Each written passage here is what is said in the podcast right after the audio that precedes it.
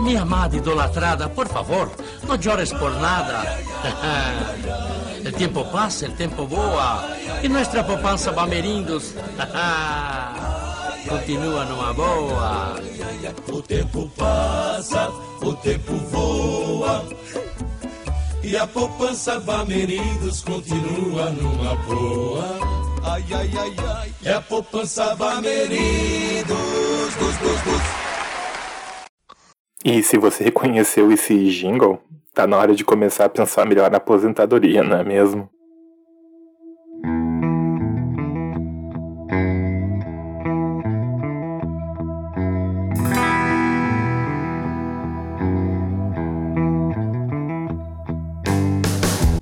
E seja mais uma vez bem-vinda, mais uma vez bem-vindo ao podcast Consultório Financeiro, o seu podcast sobre planejamento financeiro voltados para o público médico. E aqui quem fala é Rodrigo Spor, médico assim que nem você. Antes de mais nada, nesse episódio eu queria fazer uma combinação. O tempo todo nesse podcast eu vou falar sobre poupança, poupança, poupança, mas na verdade eu estou falando em caderneta de poupança. O ato de poupar é muito mais amplo do que o produto caderneta de poupança, mas para facilitar a minha vida e a vida de você, eu vou chamar tudo de poupança mesmo, tá? Então é da caderneta que eu estou falando todo esse podcast, feito? Então agora que a gente já se acertou, vamos continuar.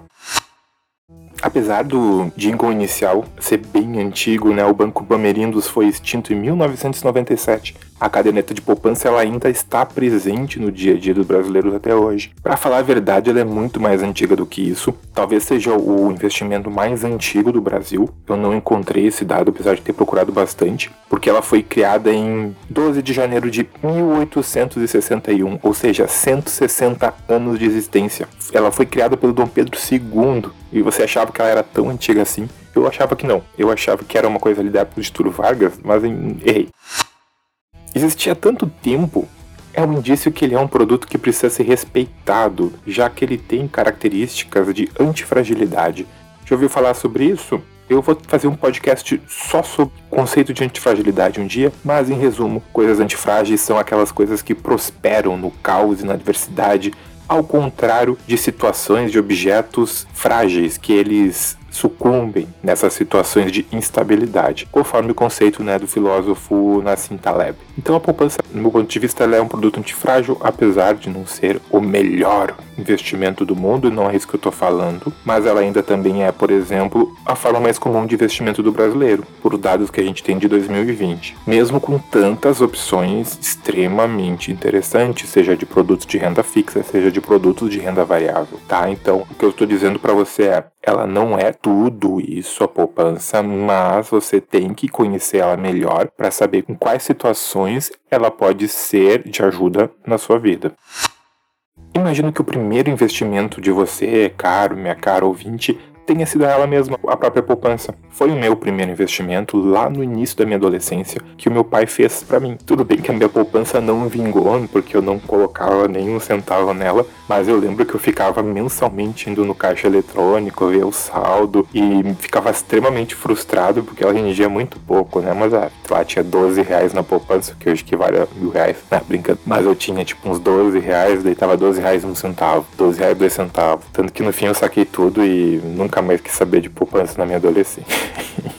Olha o planejamento financeiro aí. E olha que a poupança daquela época era muito melhor do que a poupança que a gente tem atualmente. Na época ela rendia em torno de 6% ao ano, quase 0,5% ao mês, que é uma maravilha quando a gente compara hoje, sendo que em 2020 inteiro ela rendeu só 2,11%. Se você está ligado nessas métricas econômicas mais comuns, com a inflação, e, e você deveria estar um pouquinho pelo menos, saiba que em 2020 a inflação superou o valor da poupança. Ano passado, em 2020, então, né, o IPCA foi de 4,52% e a poupança rendeu só 2,11%. Então já vou adiantando, quem tinha todo o seu dinheiro aplicado na poupança em 2020 teve uma perda de poder de compra de exatos 2,41%. Ou seja, você perdeu 2,41% da sua fortuna se você tinha todo o seu dinheiro numa poupança. Então, Rodrigo, por que diabo tu tá fazendo um episódio de podcast sobre um investimento tão ruim, ultrapassado, antigo? Ah, calma.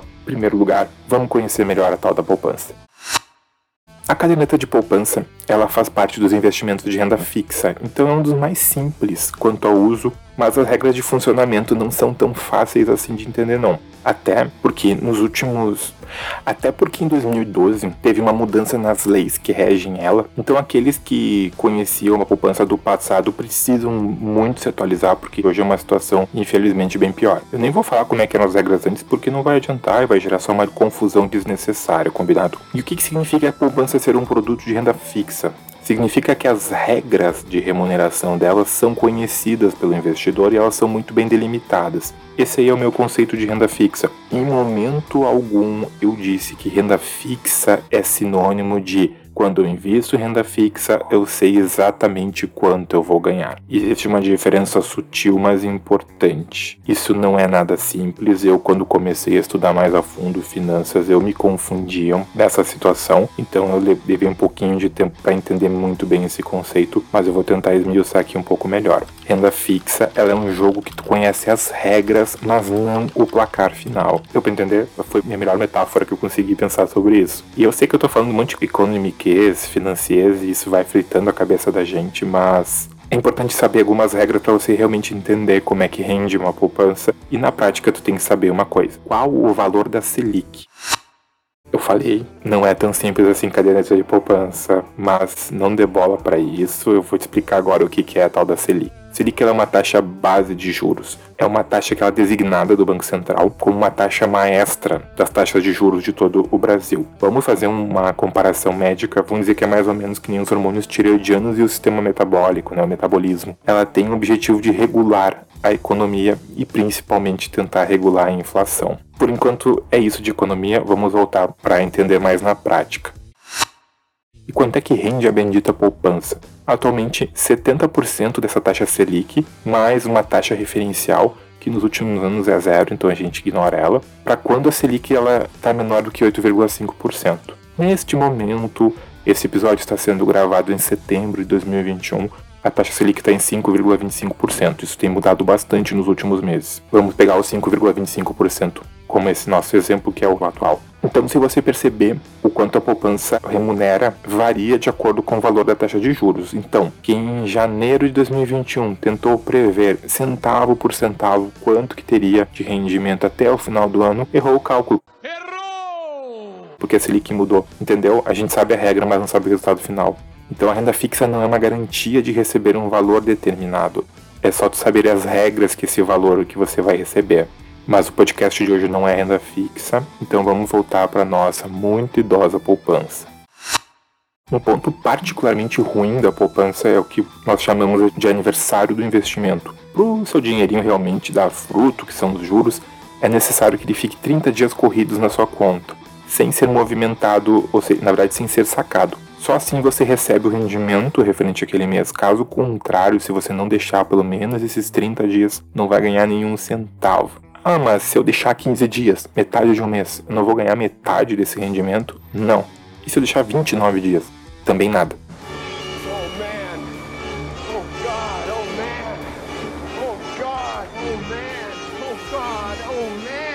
Entendeu por que, que eu acho ruim esse sistema de aniversário? Os investimentos mais modernos, TDBs, LCIs, LCAs, via de regra eles remuneram diariamente. O que, convenhamos, é muito melhor, é uma baita de uma evolução.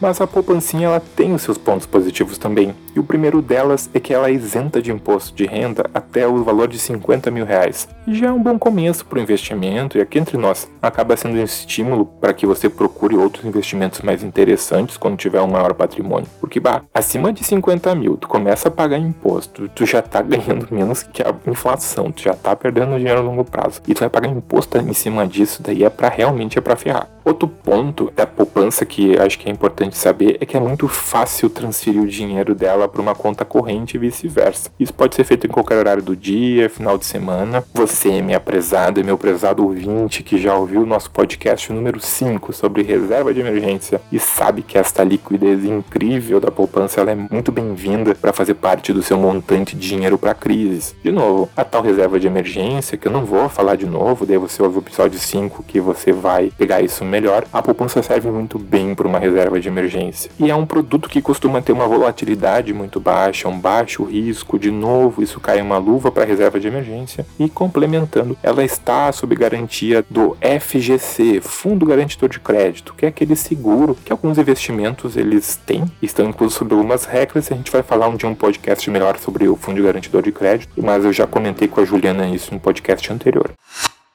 De tudo que eu falei, eu gostaria que você pelo menos dois pontos uh, gravasse, guardasse com você. Poupança normalmente é um investimento ruim que perde até contra a inflação, mas poupança é uma boa reserva de emergência. Não é a única maneira de ter uma reserva, mas é uma das mais interessantes. Quando a gente conhece os prós e os contras de investimentos de uma forma racional, a gente consegue utilizar isso a nosso favor, a gente consegue escapar das modinhas e de muitas pressões mercadológicas. Eu gosto de comparar a caderneta de poupança com a aspirina. Ambas são muito antigas, já foram muito mais utilizadas, mas perderam espaço.